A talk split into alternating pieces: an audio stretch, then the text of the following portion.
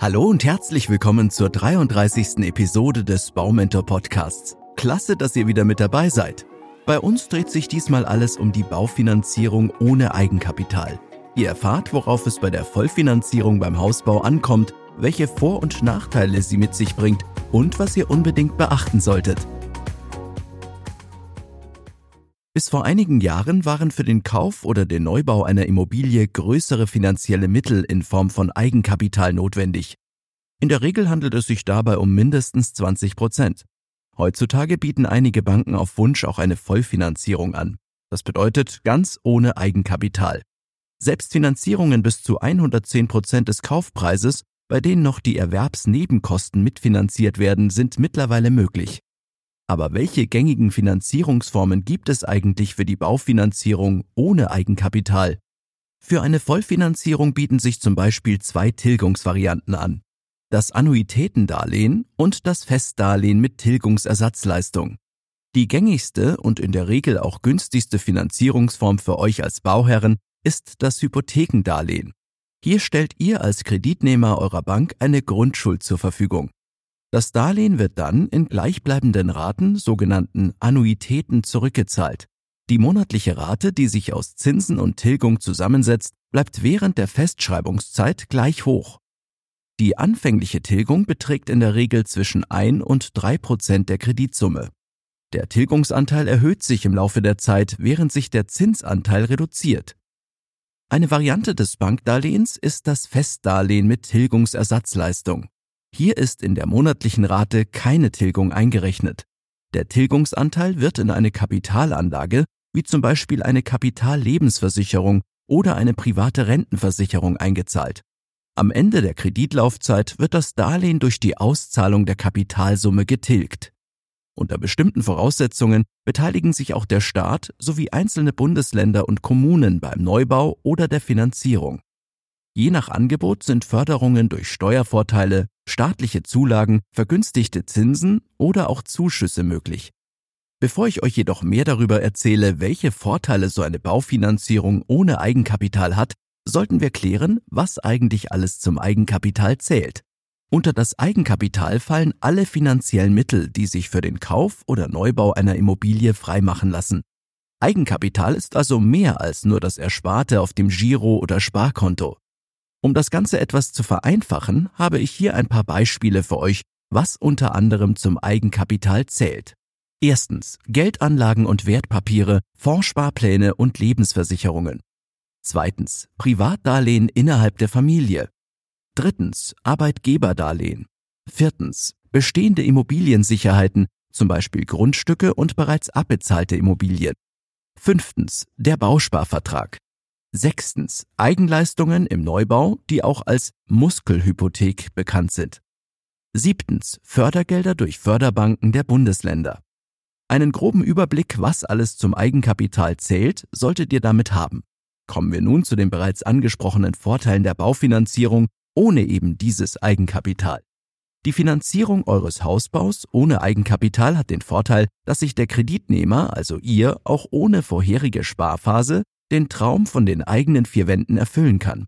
Aufgrund der günstigen Raten durch historisch niedrige Zinsen nutzen zunehmend mehr Bauherren die Möglichkeit, ohne lange Ansparphase direkt ins eigene Heim einziehen zu können. Der größte Vorteil einer Baufinanzierung ohne Eigenkapital besteht jedoch darin, dass der Käufer bzw. der Bauherr trotz Immobilienprojekt seine Liquidität erhält, da er kein eigenes Vermögen verwerten muss. Die Voraussetzung hierfür ist jedoch ein entsprechend hohes Einkommen. Die Bank als Kreditgeber wird daher sehr genau darauf achten, ob der Kunde seinen Verpflichtungen langfristig nachkommen kann. Den Vorteilen stehen leider auch einige Nachteile gegenüber. So ist eine Vollfinanzierung mit höheren Risiken verbunden als eine Finanzierung mit Eigenkapital. Daher sollte sie sehr genau geprüft werden. Bringt ihr keine Eigenmittel in die Finanzierung mit ein, so benötigt ihr deutlich höhere Kreditsummen. Diese sind wiederum mit höheren Kreditraten und Zinsaufschlägen verbunden. Aufgrund der aktuell niedrigen Zinsen ist es zwar möglich, die Raten gering zu halten, allerdings droht mit Ablauf der Zinsbindung ein deutlicher Ratenanstieg, falls die Leitzinsen bis dahin steigen sollten.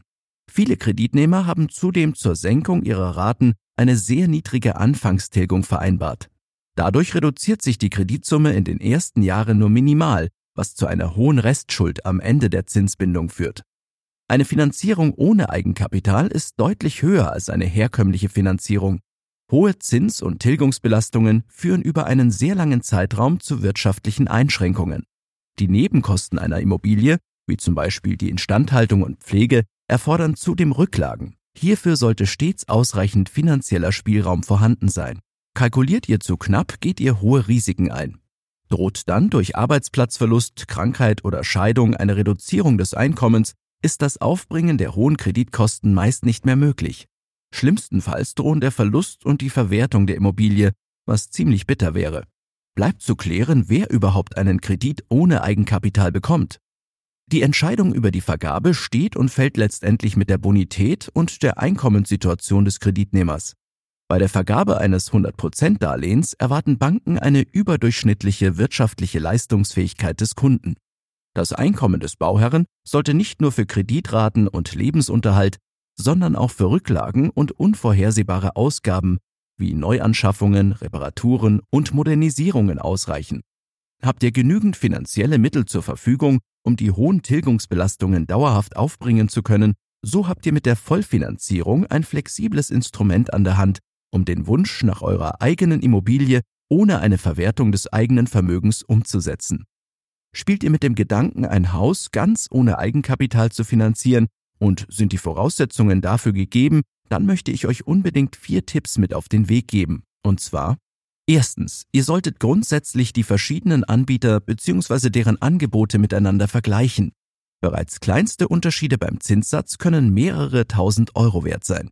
Zweitens, erwägt den Abschluss einer Risikolebens- oder Restschuldversicherung, um das Darlehen abzusichern. Drittens, beachtet unbedingt, dass zwischen Netto- und Bruttovollfinanzierung ein großer finanzieller Unterschied besteht. Nach Möglichkeit zahlt ihr die Kaufnebenkosten selbst, um dem Risikoabschlag der Bank zu entgehen. Dies führt auch gleich dazu, dass ihr euch aufgrund der geringen Darlehenssumme monatlich weniger belastet. Viertens, wie bei so vielen Krediten gilt auch hier, vereinbart Sondertilgungen sowie flexible Rückzahlungsoptionen und bindet euch in Niedrigzinsphasen möglichst lange an den Zins. Fakt ist, ganz egal ob mit oder ohne Eigenkapital, eine Finanzierung sollte stets gut geprüft und mit spitzem Bleistift gerechnet werden. Nehmt euch die Zeit für eine ausgiebige Kalkulation, eine exakte Planung und eine detaillierte Aufstellung aller zu erwartenden Kosten ist ein absolutes Muss. Die Entscheidung für eine Vollfinanzierung ist letztendlich abhängig von eurer persönlichen Lebenssituation. Für einkommensstarke Kreditnehmer stellt sie eine interessante Alternative zur klassischen Finanzierung dar. Wenn alles passt, spricht nichts dagegen, sich den Traum vom Eigenheim auch ohne Eigenkapital zu verwirklichen. Für alle anderen gibt es ja zum Glück noch ein paar Alternativen zur Finanzierung. Hört euch hierzu gerne nochmal unsere Podcast-Episode Nummer 15 an. Dort verrate ich euch 10 wertvolle Tipps zur Baufinanzierung. Bedanke mich jedenfalls, dass ihr auch in Episode 33 wieder mit dabei gewesen seid. Wenn euch unser Hausbau-Podcast gefällt, dann empfehlt ihn gerne weiter. Ansonsten freue ich mich, wenn ihr in zwei Wochen wieder mit dabei seid. Bis dahin eine gute Zeit. Euer Andreas und das gesamte Baumentor-Team. Ach ja, eine kleine Sache gibt es noch. Falls ihr unseren Podcast über iTunes hört, dann seid doch so nett und gebt eine Bewertung für uns ab. Wir würden uns riesig darüber freuen. Besten Dank und liebe Grüße.